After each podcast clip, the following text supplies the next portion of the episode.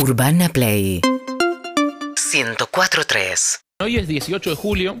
Eh, la verdad es que todos los años, el 18 de julio, nos tomamos un rato para hablar de esto porque eh, es algo de lo que no nos cansamos de. Es, es una historia de la que no nos que cansamos de volver Que no podemos olvidar. de ninguna manera. Eh, siempre creo que corremos el peligro de olvidarlo porque siempre la agenda va a estar cubierta por otras cosas en la cotidiana. Y hay motivos por los que creemos que es importante no olvidarse del atentado a la AMIA. O sea, el atentado más grande que sufrió la República Argentina en su historia. Es un atentado que permanece impune. 85 personas muertas. más de 300 heridos. Eh, y la verdad es que es increíble que eso, que no, que no haya avanzado esa causa. O sea, ese... A, a mí vos sabés que no me parece tan increíble, Es pero no creo que sea el tema para que, para que hablemos hoy. Creo que hoy deberíamos hablar más de, de la superación y de los Mm. que viven y de lo y cómo se puede reconstruir una vez más el, el ser humano. Pero sí, es, a veces no entendemos cómo en este país suceden cosas y no sabemos cómo pasar. Y no sabemos cómo pasaron. Yo me acuerdo que eh, tenía eh, 10 años, sí, 9 años, 8 años. 8 años tenía en el 92, cuando fue el atentado de la Embajada de Israel, en marzo, eh, que fue, creo yo, ese día aprendí lo que era un atentado. O sea, me, me sentaron mis viejos, me explicaron lo que había pasado eh, y, y entendí que era un atentado. Dos años después, en el 94, un 18 de julio, es el atentado a la AMIA. Eh, yo no estaba tan lejos, lo escuché. O sea, no sabía qué era, pero lo escuché. No había obviamente internet, redes sociales, con lo cual hasta que no llegué a mi casa no supe qué era lo que había pasado. Eh, cuando volví a mi casa con mis viejos y prendieron la tele y estaba eso ahí. Eh, mi abuela vive muy cerca de ahí, de la calle Pasteur al 600, donde, donde está la sede de la AMIA. Eh, y claro, yo había aprendido lo que era un atentado dos años antes, dos años después hay otro más grande. En mi cabeza empezó a ser, me lo figuré como algo normal. Digo, no normal en el sentido de... de, de- de- No, algo que sucedía en de nuestro país. de intrascendente. Normal en el sentido como, che, esto Pasa en mi país. esto pasa cada tanto. O sea, voy a tener que acostumbrarme a que esto pasa cada tanto. Me acuerdo de tener ese pensamiento. Y, y sentir mucho miedo a que pasara cerca de mi casa, a que pusieran una bomba en algún lado donde yo estaba cerca. Pues, o sea, tuvimos dos muy cerca, eh, muy vinculados aparte, eh, o, o- o muy Sí. relacionados, al menos las víctimas. Y, y es una cagada estar en un lugar donde sentís que un atentado es algo que puede pasar. Y aparte saber que no sabe, bueno, sí sabemos qué pasó, pero no hay culpables. No hay culpables. Algo que sucede mucho en nuestro país, no hay culpables. Yo estaba trabajando en Suipacha y Corrientes, en la radio, era movilero, no era el tipo de noticia que me tocaba, estaba armando mi noticia, estaba armando mi, mi día y me acuerdo que tembló el edificio. Mm. O sea, estamos hablando de Pasteur y eh, creo que es. eh, ay, antes de llegar a Córdoba, dos cuadras antes de llegar a Córdoba. Sí, no me Tucumán una de esas. Y yo estaba en Suipacha y Corrientes. Claro. Y el edificio vibró entero. Sí, sí, sí, O sea, claro. uno, uno le da, uno le da presencia a la situación, dice, la voladura de la AMIA, porque la volaron por el aire y no entendíamos qué pasaba. No entendíamos qué pasaba, no sabíamos si había un terremoto, no sabíamos qué sucedía. Bueno, si nosotros no entendíamos qué pasaba, imagínate eh, la gente que estaba dentro del edificio o pasando cerca por la cuadra del edificio. O los que viven en los alrededores. o los que viven en los alrededores. Eh, ahora, en un rato, vamos a, a charlar con eh, algunos protagonistas de aquel día. eh, y, y vamos a contar un poco la historia desde otro lado, desde otra perspectiva. Yo creo que cada argentino que, que estuviera vivo en el 94 son esas cosas que, que te llevan necesariamente a recordar dónde estabas, qué estabas haciendo, eh, en, en qué andabas en ese momento, qué idea te generó.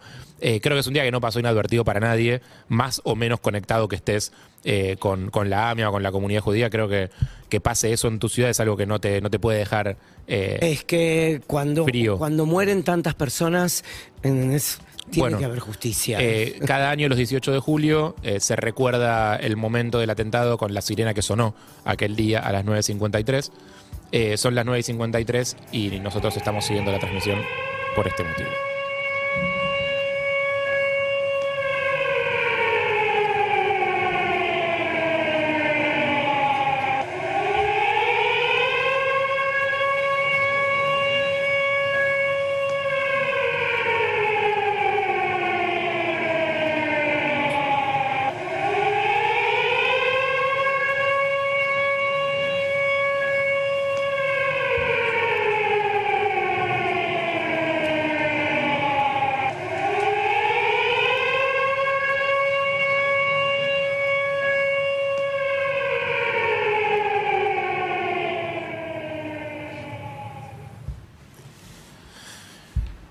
A mí me, a mí me pone la piel de gallina Sí. siempre. Eh, la, la sirena de las 9.53 eh, es el horario en el cual eh, volaron La- eh, la, la- AMIA.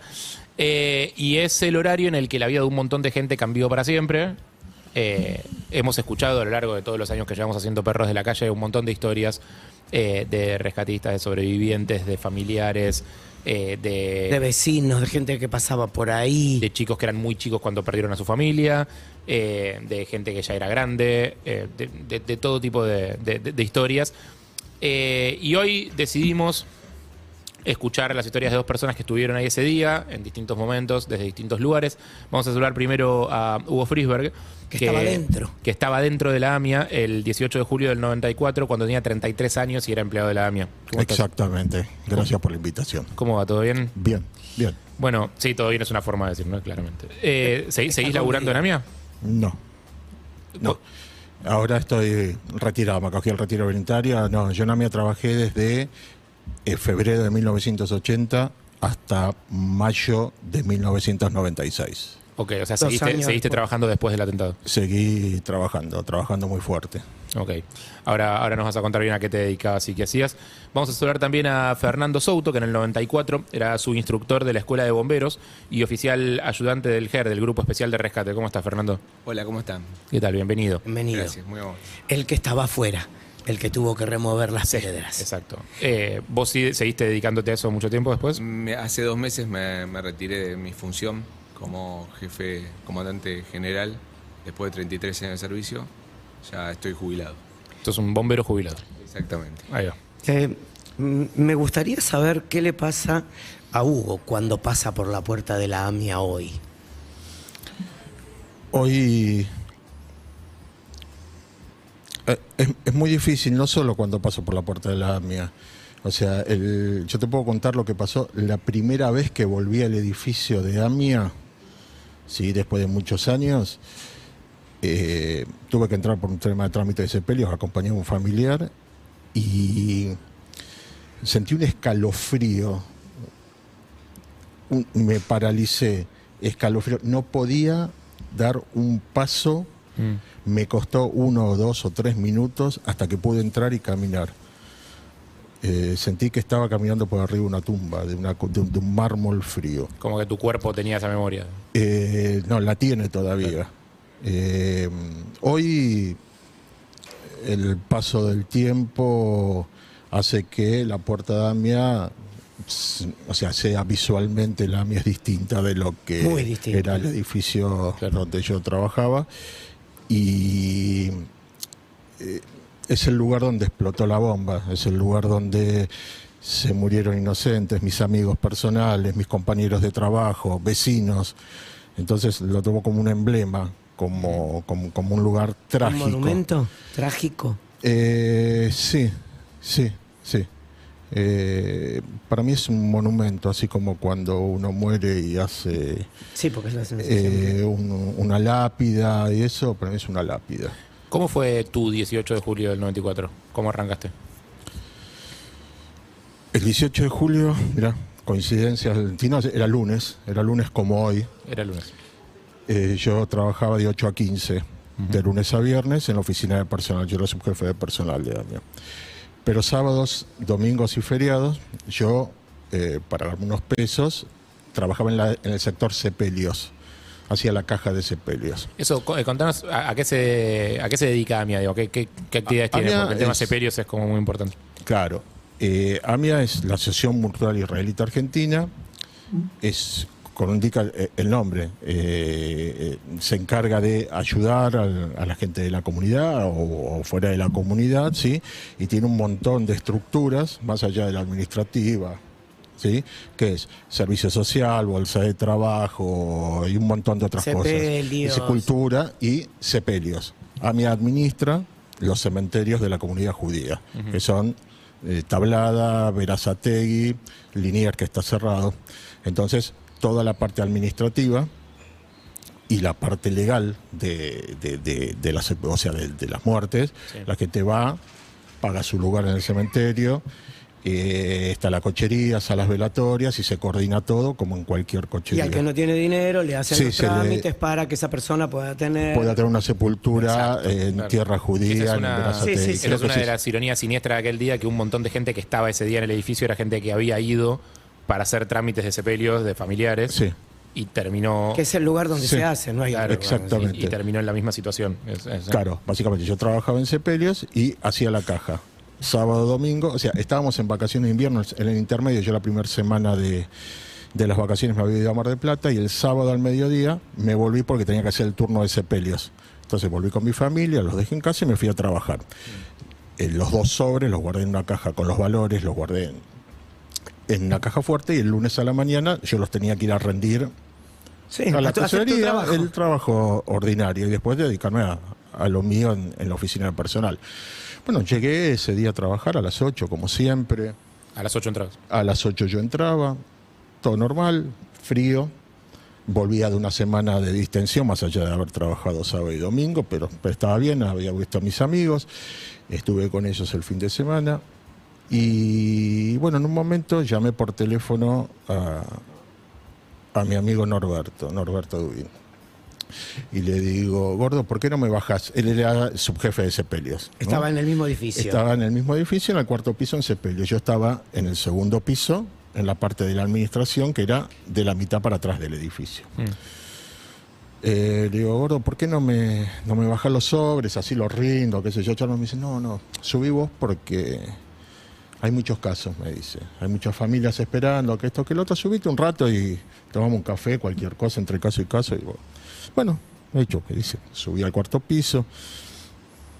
Eh, saludé a todos los, los compañeros, algunos estaban ocupados atendiendo familiares, otros. Bueno, me quedé con, con Norberto charlando un rato, bajé, de hecho, era normal para mí, bajé con los dos sobres, fui a la tesorería, los rendí y me fui a, a mi oficina, a mi box. Pero, perdóname que te meta una cuña. ¿Vos pensás que haber estado ahí atrás fue parte de que hoy estés acá? No, es parte. Los 17 creo que pudimos salir, Eran los que estaban ahí. era los que estábamos de la mitad del edificio por atrás. Claro. De hecho, Porque la para fue irnos, pero No, no, no, porque me pareció que lo gente marcaste. trabajaba adelante y fue a sacar una fotocopia atrás, hoy Sí, claro. está, Claro. y gente que estaba atrás Que y fue a fue a un buscar un, café adelante. abajo, murió en el ascensor o lo que sea. Digo, Sí, sí, sí, eh, claro. hoy podemos hablar de tantas cosas, ¿no? Como eh, los hechos fortuitos, por qué, eh, la, la delgada línea entre la vida y la muerte. Lo dijiste de una ¿Dónde manera está? que fue lo que me hizo pensar que haber estado en esa parte de atrás fue lo que te salvó la vida. Y lo dijiste como al pasar. No, pero, pero eso te genera otra cosa que es, es terrible y que no te lo vas a sacar nunca de por vida, la culpa. Y decís, ¿qué claro. culpa tengo yo? Y yo tengo Sí, la claro. fantasía que si el gordo hubiera bajado... A tomar el café con vos estarían y- ahora juntos. Depredando tenedores libres, por ejemplo. Sí, ¿Entendés? Y las familias juntas y de vacaciones juntas, como estuvimos en febrero del 94, y una vida totalmente distinta y normal. La vida que nosotros continuamos no es ni normal ni es igual a la de cualquier otro. Él no ni está mejor ni peor, distinta. Él no está más. Él no está más, él falleció. Toda la gente de Sepelios falleció. Toda la gente del cuarto piso, porque eran oficinas nuevas, estaban adelante. Lo que era el servicio social y Sepelios eh, falleció, salvo, bueno, Ramón Goodman, que salió por atrás, que cuando yo salí eh, vi cómo lo sacaban. Y eh, creo que Norma Leu, que apareció eh, entre los escombros. En el ascensor, eh, en la cabina. De todas maneras, Hugo, lo, lo que significa eh, haber sobrevivido no tiene que ver con no haber estado, o sea, debe haber sido tremendo lo que ocurrió, incluso con las 17 personas Sí, claro. que sobrevivieron en la parte de atrás. ¿Cómo fue el momento exacto? eh, o sea, el momento preciso, vos no tenés conciencia de lo que está pasando. O sea, a ningún tipo normal se le puede ocurrir que en tu laburo, que en la ciudad de Buenos Aires, en el centro de la ciudad de Buenos Aires, ¿sí? a las 9.53 o a la hora que sea. En democracia. Sí, de- o sea, le podemos poner todos, todos, Todos los todos los alineos. aditivos que se les ocurra, ¿no? Que explote una bomba. No, porque si pensás que puede pasar, no vas a laburar. a ver. No, Sí. nosotros vivíamos con una historia de que un día la van a poner, un día la van a poner, o ¿Ah, sea, sí? más con los chicos de CP, nosotros íbamos los sábados, los domingos, los fines de semana.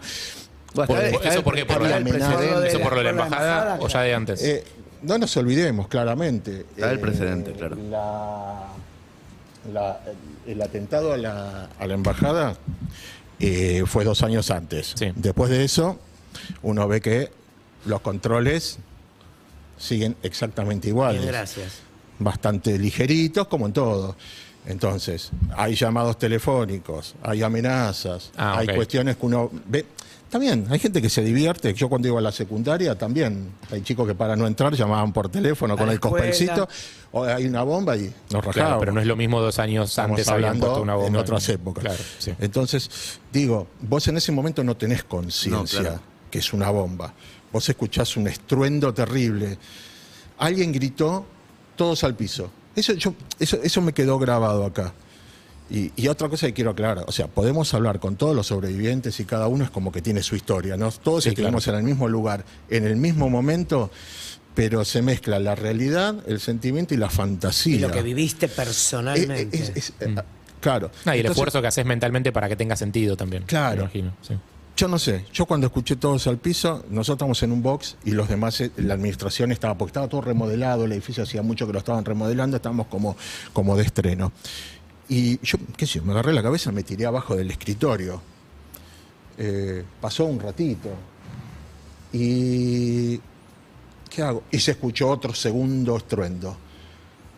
Quizá no tan fuerte como el primero, pero ¿qué pasa? Vino acompañado de mampostería, ruidos, metales, ruidos de vidrios rotos, viste, una, un- una cosa muy rara. Sí. Entonces, bueno, hasta que no se calmó eso, yo por lo menos no, no, no sé cuánto tiempo pasó. Pasa que la única fantasía que sí me acuerdo que tuve es que estaban colocando un aire acondicionado muy, muy grande, que era de esos gigantes, donde había una, antes había una oficina. Y dije, bueno, conectaron cualquiera, voló eso. Claro. Hasta ahí era. la- eléctrico. Hasta ahí era lo que te da la, la cabeza. ¿En o- qué piso estabas, Hugo? Segundo en piso. El segundo, en el segundo. Contrafrente. ¿Te levantaste después, Eh, cuando se hizo un silencio, me levanté, me paré, o sea, mirando así, yo tenía la vista del loft. O sea, tenía la puerta. Y lo que. O sea, lo primero que vi es. Nada. O sea, un humo negro, gris oscuro, pero muy, muy, muy, muy, muy, muy denso. Sí.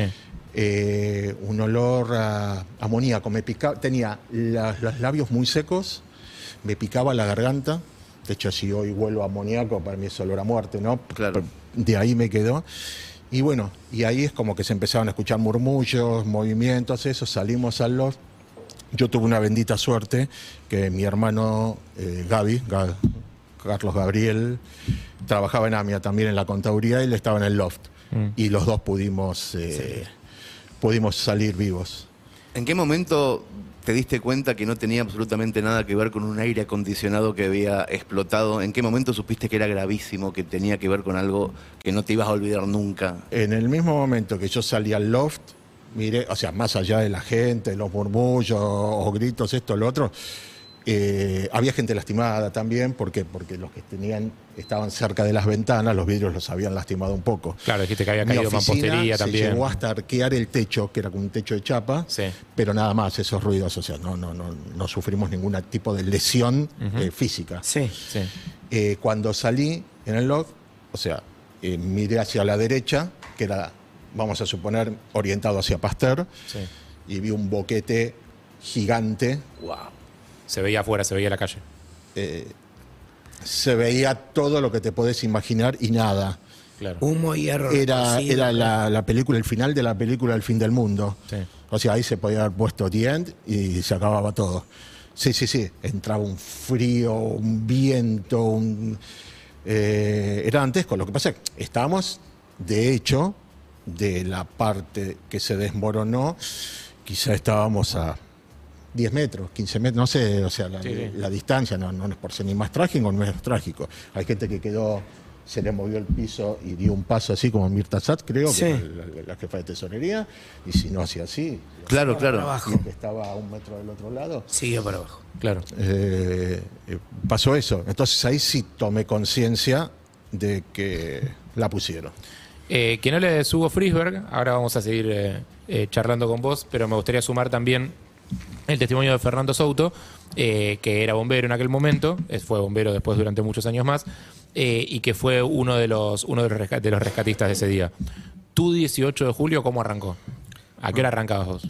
Eh, lo mismo, eh, en, en mi dependencia, era instructor en ese momento a las 8 de la mañana. ¿En, qué- en qué dependencia estabas vos? En ese momento estaba en la escuela de, de- de los bomberos, digamos. Le daba instrucción a, a los bomberos recién recibidos. ¿Dónde, la- ¿Dónde quedó? En Floresta. Eh, pero estábamos desplazándonos y escuchamos, escuchamos, se sintió algo. No ¿Desde Floresta qué. se sintió? Sí, eh, íbamos por la autopista. Mira. Y enseguida, bueno, teníamos la radio de los bomberos y empezamos a escuchar el desplazamiento del tren de socorro que se mandaba. ¿Cómo es el protocolo en esas situaciones? O sea, hay- ocurre un siniestro, digamos, esto o cualquier Cualquiera otro. llama, en ese momento era el 100 o el 101, ahora es el 911, Sí. es el mismo procedimiento, se llama, eh, se da, se determina qué es, dónde es y se desplaza el tren de socorro que corresponde a esa De intervención. acuerdo, León. Eh, y bueno, estábamos todos escuchando a ver qué decía el primero que llegaba. Y bueno, como, como imaginábamos, ya teníamos la, el antecedente de la embajada. Eh, fue dantesco el, el panorama que tiró. El, Pedía- el primero que llegó, ¿no? Exactamente, eh, pedía colaboración de, y más, más, más fuerza. Eh, y ahí nos dimos cuenta de- del tamaño. Bueno, inmediatamente me fui para mi dependencia y creo que por esa, por esa intervención el 70% de los bomberos de la ciudad, de la capital, eh, pasamos porque venían, todos los bomberos veníamos a, la- a nuestras dependencias y nos poníamos en apresto para ir a relevar porque sabíamos que iba a ser una Un laburo largo. eh, muy, muy largo. ¿Qué fue lo primero? que- que- cómo- ¿A, qué, eso, ¿Qué ¿a qué hora, ves? a qué hora llegaste vos? Porque vos, Yo llegué vos al- después al me-. La verdad que lo que contaba Hugo me, me hizo acordar tantas cosas y, y- y complemento lo de él y se me viene todo. Lo que él decía de una zona de desastre y una zona de, de salvación. Era perfecta, se veía perfectamente. Yo llegué a las 12 eh, con un grupito, nos- mm, con un grupo de bomberos y como tenía la especialidad de, espe- de- de grupo especial de rescate, fui a buscar a, a mi grupo eh, que obviamente está donde siempre hay más lío o más problemas, y empecé a buscarlos, y una de las imágenes que, que primero vi, cruzo esa montaña de escombros, esos cuatro pisos de escombros, eh, Hugo mm, me, me va, va a aseverar, bajé y me encontré con el teatro. ¿El teatro en Eh, qué planta estaba? De, la de- planta baja. La planta Al baja. fondo. Planta baja al fondo. Algún y después seguía el teatro. y todos los, todas las butacas eh, en- apla- a- aplastadas contra el teatro en forma de hongo, se veía la onda expansiva perfectamente. Sí. Eh, y veo un compañero, un superior mío, pero amigo, eh, desesperado, tirando mangas y tirando electrobombas. Un derrumbe tirando electrobombas me ¿Qué son electrobombas? Para sacar agua, para achicar, para sacar agua. de- pero en un derrumbe para hacer eso, la verdad que no, no coincidía con, con la labor. Todavía no había encontrado a la gente de mi grupo. Y me dice, Gallego, vení, ayúdame. ¿En ese momento tenían miedo de que hubiera más derrumbes? ¿O, o ya, no- o ya estaba...? Eh, Sí, el miedo está siempre, pero cuando ya está ahí, en el teatro no había riesgo de derrumbe. Ok. Eh, el, el derrumbe ya estaba producido y era la unión entre los dos sectores, era lo riesgoso. Eh, ahí me, me voy con, con Javier y, y en la parte de atrás del teatro había una escalera que daba a un pasillo, no sé si hubo, ¿te acordás? ¿El teatro? Sí, del La teatro. que subía. No, una que bajaba donde había. mm, Sí, la que da al pasillo, al ascensor. la- bueno, Sí, sí. y veo que había fácil un metro de agua. Y Javier me dice, Gallego, ayúdame, vamos a colocar electrobombas, se está, se está ahogando gente. Y bueno, ¿dónde está la gente? Pues yo estábamos en el fondo de la AMIA, ¿no? Y bueno, ahí empecé a caminar. eh, mi compañero estaba colocando cables con un metro de agua. Lo empecé a ayudar hasta que fui avanzando hacia adelante.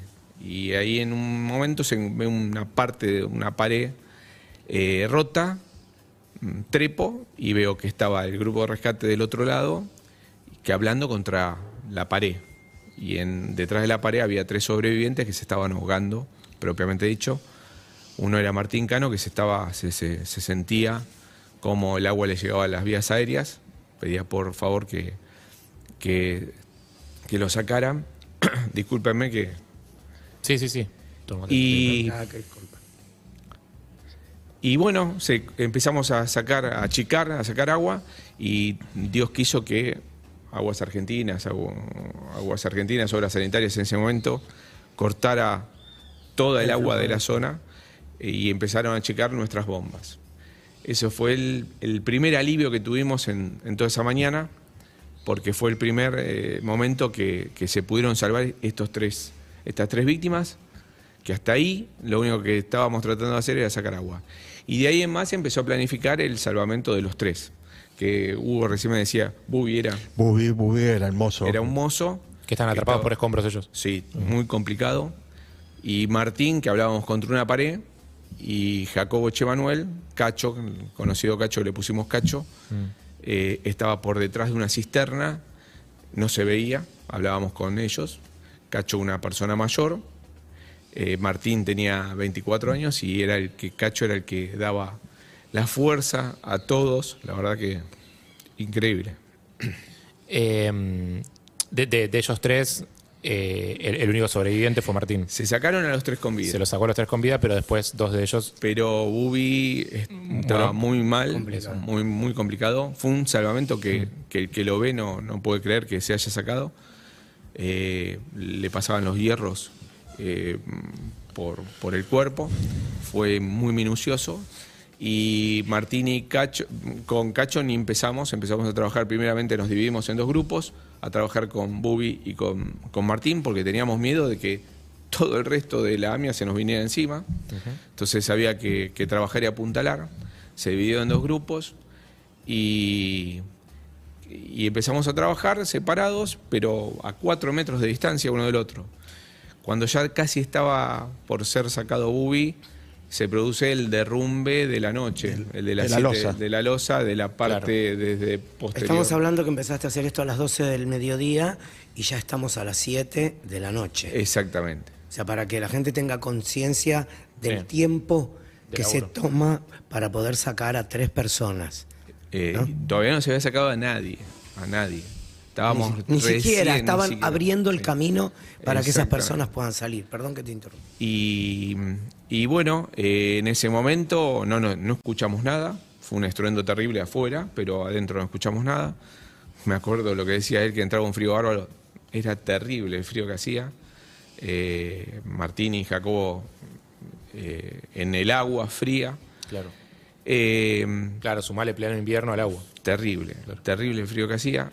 Y esas son cosas que uno se, se va acordando cuando Hugo las contaba. Y en un momento viene un jefe nuestro, un subcomisario, y todo el mundo afuera, todo el mundo afuera. Se- hubo, hubo otro derrumbe, se cae todo. Y se imaginan, nosotros nos podíamos ir. Cacho, Martín y Bubi no. No. Y hacía poquito que habíamos eh, hecho un hueco porque empezamos a verificar o a tratar de ver cómo podíamos hacer y el rescate lo planeamos desde abajo para evitar los escombros. Y yo en ese momento, eh, muy menudito, 59 kilos, fui el primero que metí la mano. Y mm, se imaginan que en tantas horas hablamos. Martín era uno que un chico que repartía el café, nos había dicho Eh, que repartía el café ese Sí, día. estaba ese en día. maestranza, él seguramente le habrán lo- asignado lo- esa tarea. Exactamente, ese día lo, lo designaron para, para repartir café y venía con las copas vacías, con las tazas, y él nos contó cómo fue, que va a dejar las tazas, siente una explosión, un golpe hacia, hacia la bacha, hacia la mesada, un- un- una caída y un nuevo golpe que fue la mesada que lo golpea y que fue la que lo salva. Digamos, la mesada le genera un espacio de vida y quedó ahí. Y cuando lo tocó, pudimos llegar hasta él, le agarró la mano y no me la soltaba ni, ni por nada. casualidad. Claro. Eh, bueno, y cuando nos viene a decir que nos vayamos, tuvimos que apagar todos los equipos, las luces. Le damos una linterna a, a Martín. Y bueno, Porque era el único que podías acceder a la mano. eh, era el único que, puede- que- que estaba en condiciones de, de- de poder, De usarla. de poder tocarlo. Y le decimos, bueno, ya venimos, bueno, las cosas que nos decía, mátenme. Eh, Sí, claro. Y, y ahí es donde un compañero, que es la historia que, que me emociona, un compañero mío se saca, eh, Horacio Paz, que era un superior, un subinspector, se saca el, el reloj y le dice, es de mi papá, lo voy a venir a buscar. Y bueno, salimos y al ratito volvimos a entrar. Eh, digo, an- antes de volver con Hugo, tengo una pregunta más para Fernando. Digo, me, imagino que, que ustedes los entrenan y los entrenan en parte para enfrentar situaciones que una persona sin ese entrenamiento no puede enfrentar o, o se desespera o no sé, situaciones como estas en las que alguien entraría en pánico. Entiendo que ustedes están entrenados para hacer ese tipo de laburo. ¿En, qué momento vos dejas que pasen las emociones? Digo, eh, y, y podés como sustraerte del, de- del- del trabajo, de la operación, o la, la parte más dura de lo que estás haciendo. No, en ese momento, eh, cuando nos ponemos el saco de incendio y el casco, no, no hay emociones. No ¿Se hay- puede eso? Trabajamos. Después pasa esto. Claro. Eh, la- lo recordamos y nos emocionamos o pasa eso. Pero en el momento no. no en el momento somos todos medios kamikaze. Eh, nos cuidamos porque también eh, entrenamos para en las peores condiciones para trabajar en las mejores. Pero en ese momento mm, somos profesionales y, y nos abocamos a esa tarea. Eh, Hugo, querías agregar algo. Mirá, sí, dos cositas. Una, según, obviamente, hay un montón de historias, el 99,9% de las historias que no conozco, ¿sí? Y que hubiera sido muy lindo y muy interesante, y en la medida de que cada ser humano pueda, ¿sí? habernos juntado en algún lugar algún día, los de afuera y los de adentro, y poder contar todo lo que sentimos primero para sacarnos, para tomar conocimiento de lo que realmente pasó, ¿sí? y para poder hilvanar una base ¿sí? de la realidad.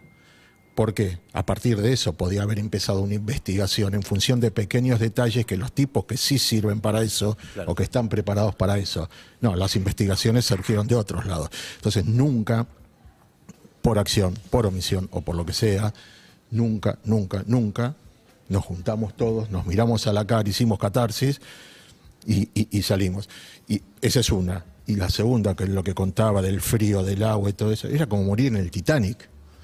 Realmente, faltaba en el témpano, nada más. O sea, trágico.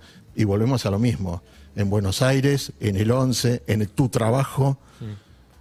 Es, es, eh, es terrible, es terrible. Y lo último es que, bueno, Bubi y Cacho, ya sabemos su final, y Martín murió hace muy poquito tiempo también. O sea que ninguno de los tres hoy están, a pesar de Claro. que lo pudieron sacar con Pero, vida. pero Martín sí, sobre, sí fue un sobreviviente. Fue uno de los Fue sobrevivientes. sobreviviente, exactamente, sí, sí. Em, ¿Cómo fue el momento en el que vos saliste? Bueno, mira cómo eh, se conecta. Él se conectaba con cosas que estuvimos charlando recién, yo me conecto con cosas que él acaba de contar. O sea, eh, nosotros mm, ahí en ese loft, como, como, como conté, eh, nos juntamos todos, vimos de qué manera podíamos salir. O sea, por el frente no íbamos a salir. Eh, había mujeres, había una señora que estaba también haciendo un trámite con una beba. ¿Ha- ¿Había algo, algo parecido a un, a, a un plan de evacuación? Nosotros acá tenemos, cuando tenemos el plan de evacuación con roles asignados. Entonces hay uno que es el encargado de, en caso de que haya algo, ordenar a la gente y ese tipo de cosas. ¿están Ustedes saben idiomas, me imagino, porque son gente. Olvídate. No, Sí, sí, sí. por eso nosotros Capaz que nosotros tenemos hablando eso porque pasó eso antes. con ¿eh? mis Claro, amigos. claro, claro. Un día la van a poner, un día la van a poner y un día la pusieron. ¿Por qué? Porque no hay más fácil que la tabla del uno. Uno por uno es uno y ya está. Bueno, eh, eso es lo que pasa. ¿Cómo se organizaron en ese momento? Ese tema es así. Eh, bueno, eh, nosotros estábamos en la parte de atrás y había salido, hacía muchos, muchos, muchos años el edificio de Pastor había sido un instituto de educación, antes de ser la, la AMIA. Un instituto secundario, educación judía. Y eran como aulas, por eso después se remodeló todo. Y había una salida de en contrafrente que era un patiecito.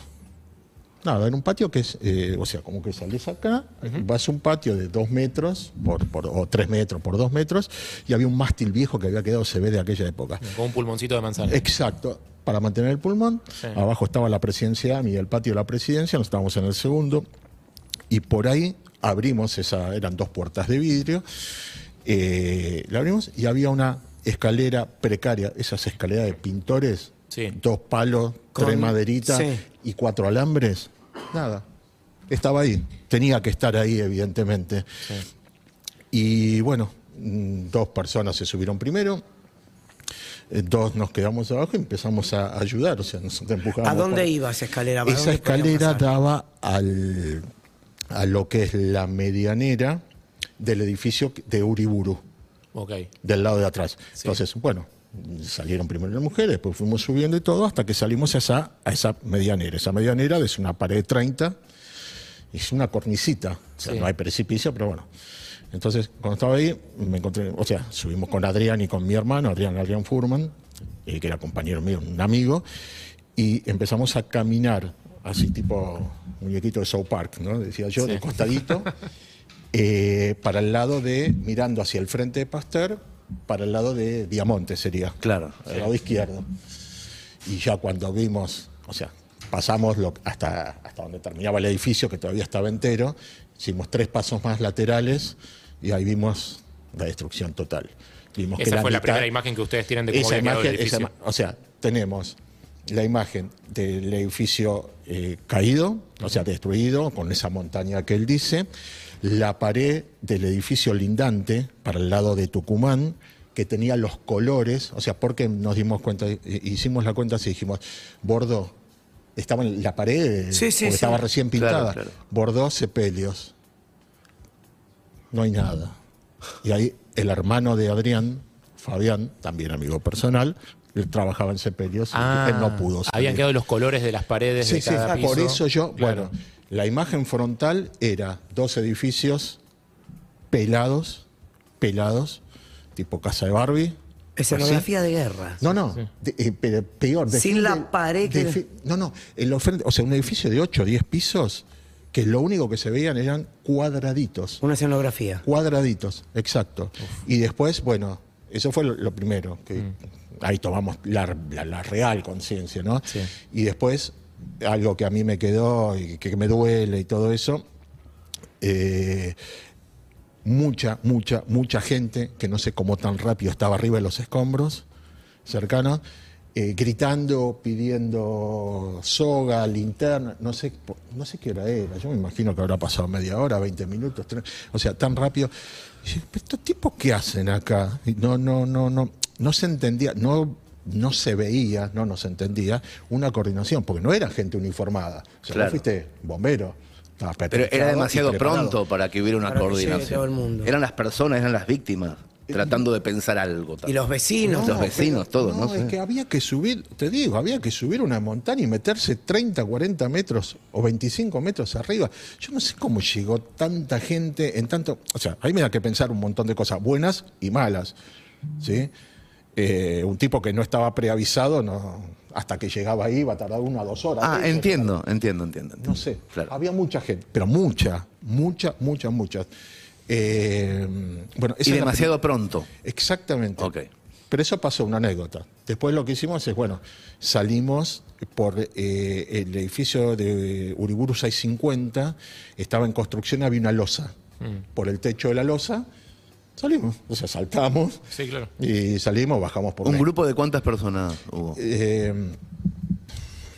creo que 17 salieron, cada uno... ¿Cómo pudo? Como, o sea, salimos todos juntos por ahí, sí, se Sí, fueron sí. saliendo por la losa. No sé si alguien pudo haber salido por adelante, porque era probable también, pero no lo sé. Aparte era una montaña de escombros. Eh, todo. exacto. Eh, ¿Y- y vos qué hiciste? Claro, eh, ahí empieza. Al salir. Ahí empieza mi historia. O sea, bajé a Uriburu. Hice así, salí, vi la calle. Bueno, un caos total.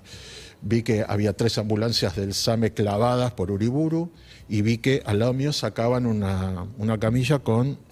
eh, cuando miro la, la cara que era Ramón Gutman, que era un compañero, estaba en el cuarto piso, uno de los muy poquititos que se salvó del servicio social. Es el padre de Dalia, Sí, sí. de hecho. De Dalia. Eh, bueno, ahí no sabía qué hacer, realmente no sabía qué hacer. Yo de mi hermano ya no sabía nada, no existía el celular, no existía nada. Eh, quiero aclarar que eh, estaba casado con Judy, como sigo casado, tenía dos hijos de seis y tres años, pero mi cabeza es, sí, cuando le preguntaste, ¿estás preparado? No, no. Mm, Pensaba siempre en mi familia. ¿Qué dice? Alguien me dijo, mirá, hay un comité de crisis en Ayacucho. Ayacucho estaba en los centros educativos, Rambam y todo eso. Ayacucho 632. Anda para allá. Bueno, qué sé yo. Hugo va para allá.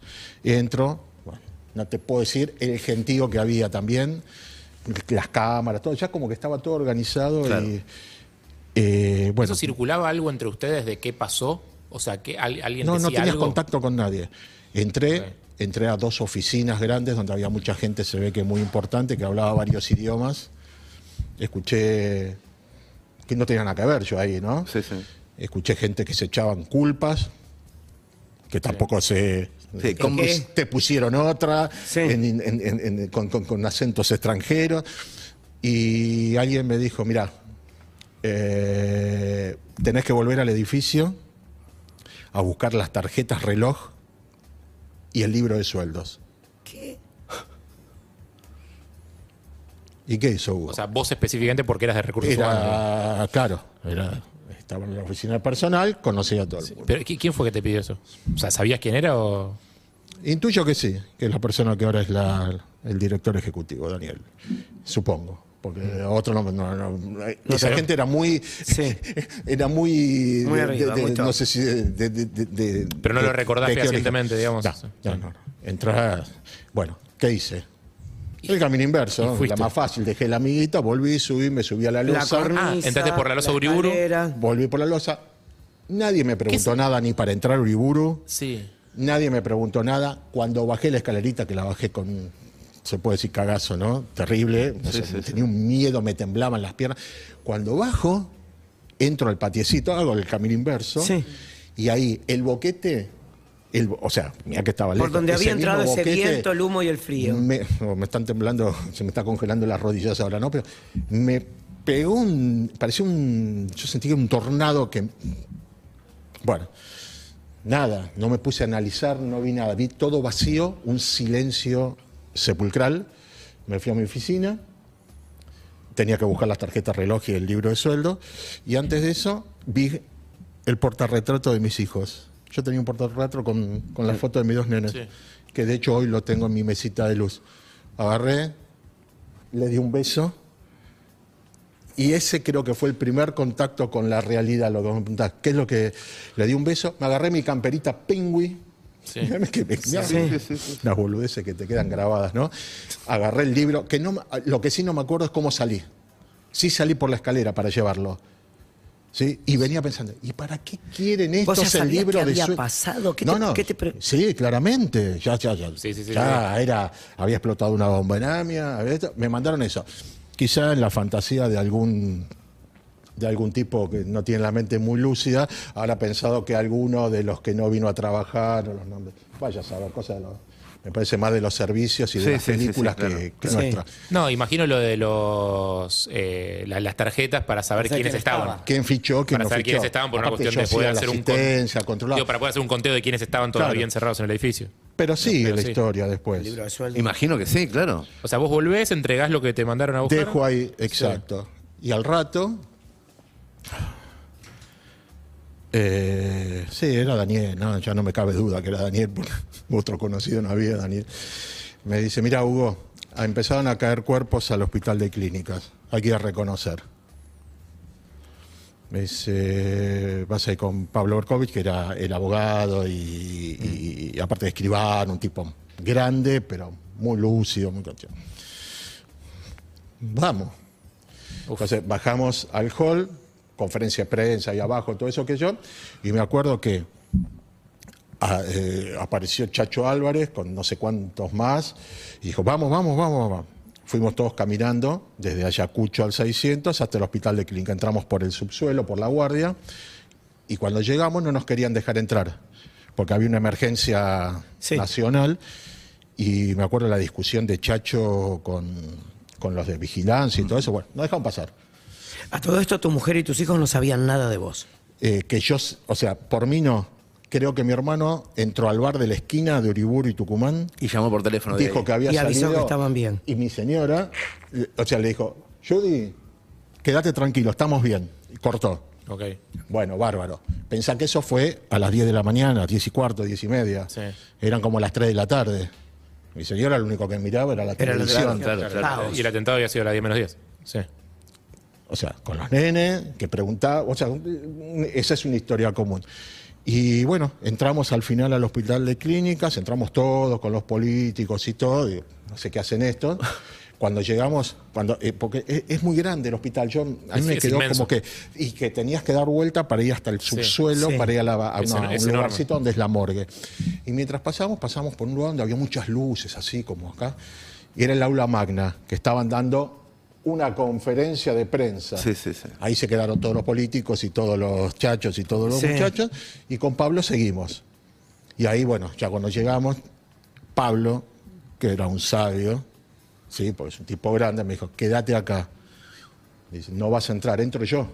Claro. Vos Él no había de salir". estado adentro No, de la mía. no. A vos, perdón, ahora a- antes de que sigas, a todo esto, digo, para entender en qué estado mental estabas. Porque hasta ahora todo lo que contás es como hacer, hacer, hacer, hacer, hacer, hacer, hacer. Digo, hay algo de la adrenalina que entiendo que debe tardar un montón en bajar.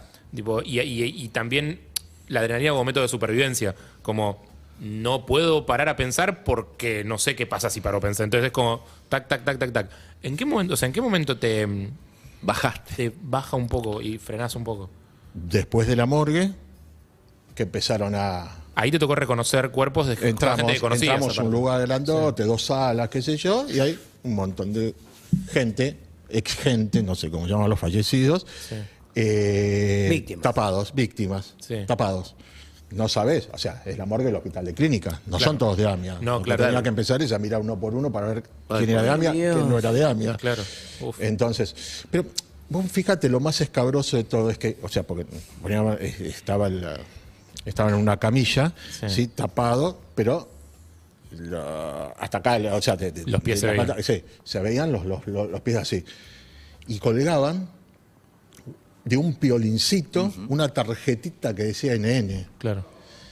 Y esa, ese, ese, piolín y esa cosa, bueno, después podemos hablar del estrés postraumático con gente que, que entienda, ¿no? Sí, sí, Son sí, esas sí, seguro, cosas ¿no? que ya no te emocionan, te, te, te, te- Te te- te perforan matan, el te cerebro. perforan el Y cerebro. te quedan las imágenes grabadas. Exactamente. Yo, Vuelvo, un chiquitito así. Eh, vuelvo de la morgue. Habíamos podido reconocer una sola persona, Jaime Plaxin, que era un compañero. Y bueno, vuelvo a Ayacucho. No sé ni qué hora era ya. Es como que volvés a reportarte para el deber, digamos. Sí. Es porque en algún punto vos te, te No podías ir a tu estaba- casa. No estaba en mis, eh, Claro. en mis cabales, vamos a llamarlo de alguna manera. emocional cero de ningún lado. Nada. Eh, yo no sé si en ese momento uno se, no, no- no tiene la conciencia real o qué es lo que lo, lo hace, mo- o sea, qué es lo que Seguir te moviéndose. motiva para no parar. Entonces vuelvo a Ayacucho y al rato me dijeron que tenía que ir a la morgue de Junín. Ahí es do- donde llego a lo que vos me, me preguntás. ¿En qué momento? En ese momento. Me dijeron, tenés que ir a la morgue de Junín. Ya con el verso de que vos conoces a todos los empleados, me falta que, Claro. que vaya a limpiar los escombros. Entonces, ahí me acuerdo que insulté, puteé al aire y, y me fui. Me fui. Agarré, me di vuelta. ¿A me fui. dónde? ¿A tu casa? Bueno, sí.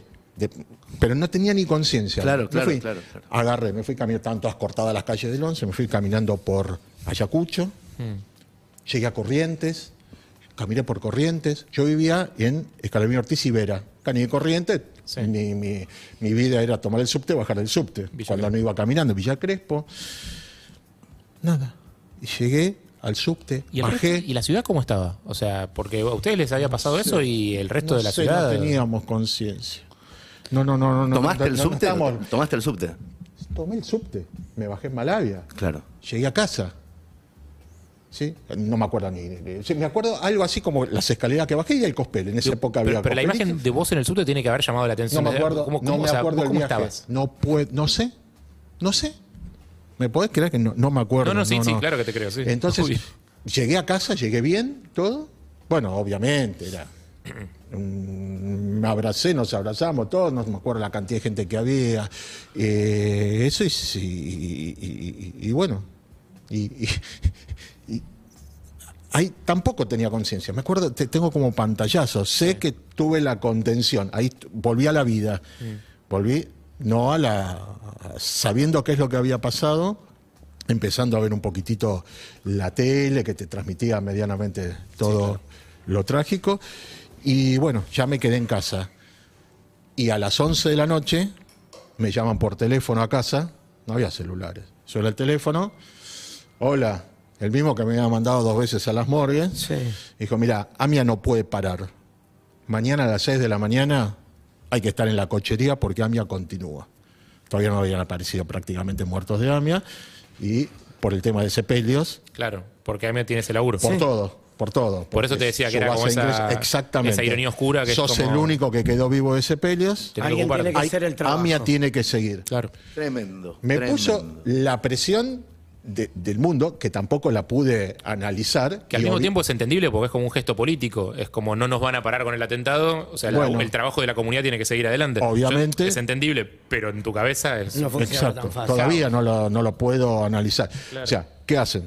A las 6 de la mañana yo me voy a. Y a cerca, eran 10 cuadras de casa también. Llego a la cochería. Digo, medianamente nos van a cuidar acá. La oficina de atención a la cochería daba a la calle. A la calle, la ventana a la calle. Ah. Si vos encontrás un cana después de 28 años que haya estado parado ahí, o sea, la, cochería era abierta, es un negocio, digo, un negocio. sí, en el sí, sí, sentido, sí, sí, sí. Sí. Un comercio, decís, un lugar. Falleció, exactamente, falleció tal Una persona, cochería. te trae, es una oficina, Sí, claro. una oficina administrativa. Y así estuve, más, o sea, así empezamos. Eh, Y ese fue tu día después. Claro, eh, no estuve solo, estuve con los administradores de los tres cementerios, que nos mandaron ahí también, porque digo, para coordinar todo, y me mandaron seguramente para controlarme unos muchachos, tres señores grandes, viejos de, de la comisión directiva, vaya a saber si para, para dar qué tipo de fe, ¿no? Y todo eso. Y ahí arrancamos. El tema que ahí arranca el nuevo Hugo, ¿qué quiere decir? O sea, hasta antes yo era Hugo Frisberg, 34 años, casado, dos hijos. Ahí arrancó el nuevo Hugo. Y que te convertís en superhéroe, porque te metieron tanta presión y mis amigos no aparecían, porque mis amigos aparecían al séptimo día, cada rato aparecían muertos nuevos. Claro. Entonces, Pero yo no me acordaba que Eh, habían tardado tanto tiempo en. o sea, Sí. después del día del aparecer amigo, esperaron al día de los amigos y después del día del amigo aparecieron. Pero sí, ¿no? es cierto, ahora de que lo decís que el, número de muertos todos los días aumentaba. Era, Claramente, aparte, Sí, que sí. lo habían visto a Cookie caminando por a Cookie Ginsberg por tal lugar, eh, a otro por no sé dónde, seguramente están obnubilados por la. Entonces, ¿qué hacía? Trabajaba en la cochería, hacía los trámites, hacía los trámites de la gente de afuera que venía y hacía los trámites de mis amigos también, de los compañeros Sí. de la comunidad que iban al cementerio, pues se había destinado a un lugar. Entonces, salía de ahí y me iba a la vigilia en Ayacucho, en Qué el tremendo. teatro. Qué tremendo. ¿sí? Con lo que fueron las viudas, Sí. los huérfanos, hasta que aparecían nuestros amigos. Después venían, y yo tenía que hacer toda la parte administrativa y llevar, iba al cementerio con mis amigos, le coordinaba el, el velatorio y volvía. Eso, Contener a las familias de los que no aparecían. desde donde podías, ¿entendés? Sí, claro. Eh, y, y- y bueno, yo en, en- en- en un discurso que hice, el primero que pude decir al aire en el Plaza de Mayo una vez, dije que morí, me velé y resucité tantas veces como amigos tuve que, que- que- que hacer el trámite. Era una cosa, eh, es loco, lo pagás después, lo pagás Claro, en el momento seguís con andando. todo lo que te queda dentro. En el momento Esa, seguís andando y hay un momento en el que vuelve a, viene la llega la cuenta. Ahora, te la recontrafactura. Sí. Claro. Fernando, les pregunto a los dos. Pasaron 28 años de este día que estamos recordando. Me imagino la cantidad de teorías, pensamientos, conclusiones, especulaciones que habrán hecho durante estos 28 años. Pero ¿cómo explican estos 28 años de, mm, de falta de respuestas, de impunidad? ¿Cómo lo explican? ¿Tienen alguno algo pensado de por qué hace 28 años que estamos reclamando justicia y no pasa nada? Te puedo contar, o sea, particularmente yo creo que eh, la causa es una causa, creo que debería ser una de las dos o tres causas más importantes, por lo menos causas judiciales, de la, de la República Argentina. El atentado fue el peor atentado en la historia que sufrimos, si bien tuvo un, un componente, un tinte antisemita, que no hay ninguna duda. O Sí, sea, claro. Embajada de Israel a los dos años, la AMIA, Sí, está claro. ¿viste? Eh, No tiene tiene- cuatro patas, cola, eh, perro. Ahora, lo sufrió toda la sociedad. ¿Por qué? Eh, vamos a suponer, vamos a suponer que la teoría de los iraníes y del coche bomba sea cierta. ¿Sí? Eh, alguien tiene que haber entrado al país. ¿Sí? Alguien tiene que haber proveído ¿sí? del armamento, La de la carga, de la camioneta. camioneta o de lo que sea, de la logística. Alguien les tenía que haber liberado la zona. Alguien les tiene. Entonces, si a 28 años seguimos teniendo un, país donde las fronteras no están ni siquiera radicadas, no están ni siquiera controladas. ¿sí? La triple frontera es un viva la pepa para este tipo de cosas, como caldo de cultivo para esto y para muchas otras cosas. Sí, será droga, contrabando de armas y un montón de otros negocios espurios. ¿sí? Y siempre, siempre, siempre se buscó evitar, y está a la vista con el tiempo y con los casos, o sea, con, con las causas, de no investigar la conexión local. Para mí es fundamental Claro. para mí es básico empezar por el principio. Está bien, podemos ser que logísticamente, eh, digo, eh, eh, pudieran haber bancado, todo lo que vos quieras. Esto era un pase de factura, un pase de esto, deudas no cumplidas, no, no importa, eso es político. Ahora, que acá había un grupo de gente mm, muy preparada, muy preparada, eh, que colaboró, que organizó, que armó, que Ayudó para que ayudó Sí. y hasta puedo decirlo personalmente, digo, de, de donde supongo que vienen, hasta con gusto, ¿sí? Eh, es la conexión local. Claro. Hay algo, perdón, que a mí se me representa todo el tiempo mientras estuve escuchando cada uno de los detalles que daba Fernando y que daba Hugo, que seguramente no pasó en, en esta secuencia, pero en mi cabeza ocurre en la siguiente secuencia. El 18 de julio, entre las 19 y las 19.15, al mismo tiempo, vamos a decir que era al mismo tiempo, al mismo tiempo le avisaban a Fernando que había un segundo derrumbe y que tenía que dejar a Martín, a Bubi y a Cacho solos en el agua fría. En ese momento un compañero de Fernando se saca un reloj, se lo da a Martín y le dice, es de mi papá, voy a volver a buscarlo. A la vez, a esa misma hora, Hugo estaba tomando un subte casi zombie, después de haber hecho cosas que no sabían qué eran, volviendo a la casa sin saber, casi involuntariamente, para decirle a su mujer estoy acá y estoy vivo. Y a la misma hora, exactamente a la misma hora, había un grupo de personas borrando huellas. Las tres cosas, para mí, son ese 18 de julio. No solamente las víctimas, los muertos, los que iban a aguantar un poco más, iban a morir en un hospital, no solamente los que iban a ver a sus hijos de 13 y 6 años, estaban a la misma hora borrando huellas, discutiendo en otro idioma, de forma acalorada pero no espontánea, de forma premeditada. Hugo escucha voces de gente que no estaba diciendo, qué loco lo que pasó, estaba diciendo otra cosa. Estaba diciendo, ahora tenemos que hacer esto y ahora tenemos que hacer esto otro. Había gente borrando huellas, mientras Martín estaba en el agua fría recibiendo el reloj de un bombero. Yo me quedo con eso porque es escalofriante eso. Y se me armó en la cabeza, disculpen, la interrupción, en el medio de todos los testimonios. Porque todos los testimonios son uno. Y todos los testimonios son esta sociedad. Es increíble, ¿eh? es increíble. Eh, bueno, eh, Fernando, vos, eh, digo, cu- cuando volvemos a estas escenas y estas situaciones, digo, ¿en qué momento bajás, pensás, tomás distancia de tu laburo, que es como el hay que mantener viva a esta gente? Eh, bueno, en toda mi carrera y en todas las emergencias hemos sacado mucha gente, hemos trabajado en un montón de, de rescates. Muy pocas veces preguntamos por cómo está la gente, muy pocas veces. Para nosotros es trabajo cumplido, salió con vida, está con vida. Creo que es un mecanismo para, para evitar eh, el dolor. Y poder seguir trabajando en, el mismo, en la misma área de. Exacto. Con, bueno, con, en este caso, eh, Bubi salió muy mal, muy mal. Martín salió bien, le tuvimos que quebrar un, un pie por- para sacarlo. Y ahí es donde decía Hugo que cada uno tiene sus recuerdos. Eh, yo me encontré con Martín en el aniversario 24. No sabía si estaba vivo, muerto. Y el chico Horacio Paz, que le dio el reloj, eh, Raúl Garnica, mi jefe en ese momento, y el Ítalo Vos, van a un aniversario a la AMIA y hablando así, eh, lo que decía Hugo, que uno se encuentra y va compaginando estas historias, le dicen, pero acá trabaja Martín. Y fue en el aniversario 23. Y al otro año nos encontramos.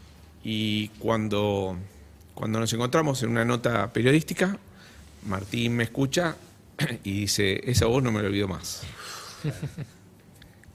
y con Daniel Herman, que era otro de los chicos que estaba con nosotros, eh, después cuando volvíamos, Martín tuvo varios hijos, nietos.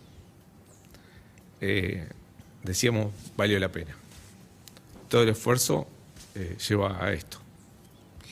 Em, bueno, eh, muchas gracias eh. Fernando y muchas gracias Hugo. Me queda una pregunta más por hacerles, contéstenla como quieran, eh, que es, ¿pasa algún día, pasó algún día de estos 28 años en el que no volvieran aquel 18 de julio? Empiezo yo. Eh, supongo que es, es común a todos los que pasamos ciertas situaciones extremas, ¿no? Hablar por mí.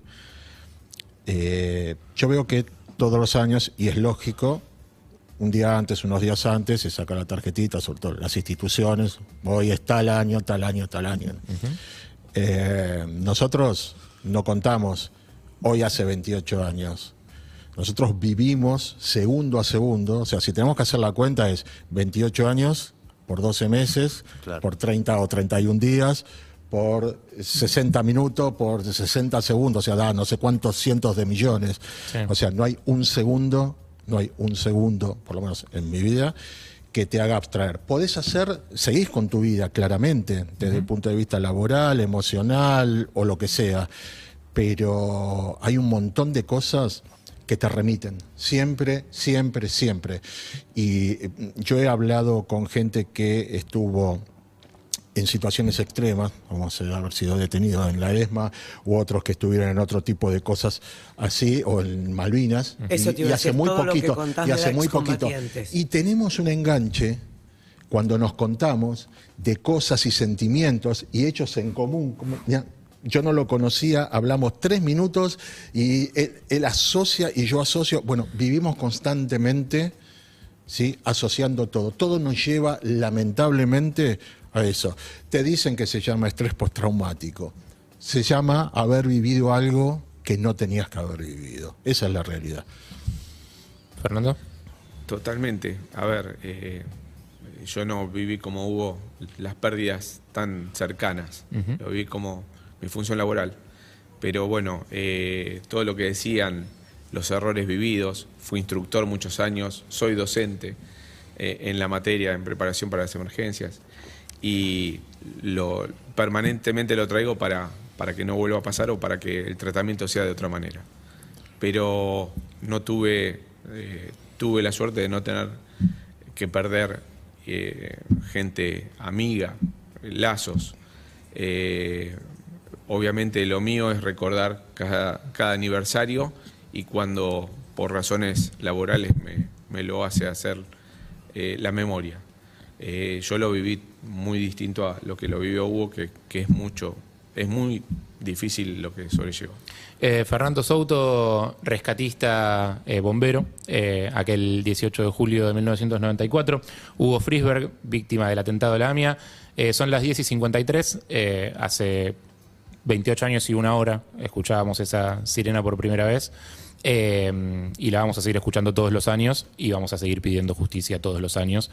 Incluso aunque la esperanza se vaya disolviendo un poco en el tiempo, vamos a seguir hablando del tema. Gracias por venir a los dos. Gracias a ustedes. A ustedes.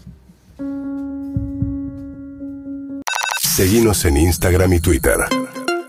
Arroba Urbana Play FM.